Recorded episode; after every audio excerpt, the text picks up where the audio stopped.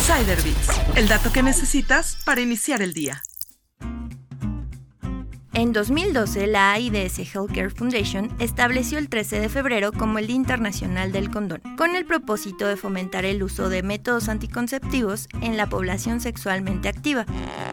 Un estudio realizado por el Programa Nacional de Juventud Pro Juventud 2013-2018, realizado en México, reveló que 7 de cada 10 jóvenes entre 15 y 19 años tienen relaciones sexuales por primera vez. ¡Wow! Sin embargo, una buena noticia es que el 55.6% de ellos utiliza algún método anticonceptivo durante esta primera experiencia, siendo el condón el más popular entre ellos. Por su parte, la Organización Mundial de la Salud avala la efectividad de los condones como una herramienta esencial en la prevención de enfermedades de transmisión sexual, incluyendo el VIH, así como la prevención de embarazos no deseados.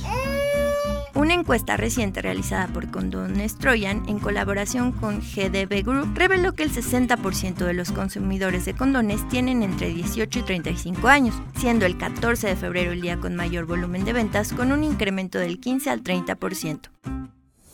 Descubre más historias en Business Insider México. Insider Bits, el dato que necesitas para iniciar el día.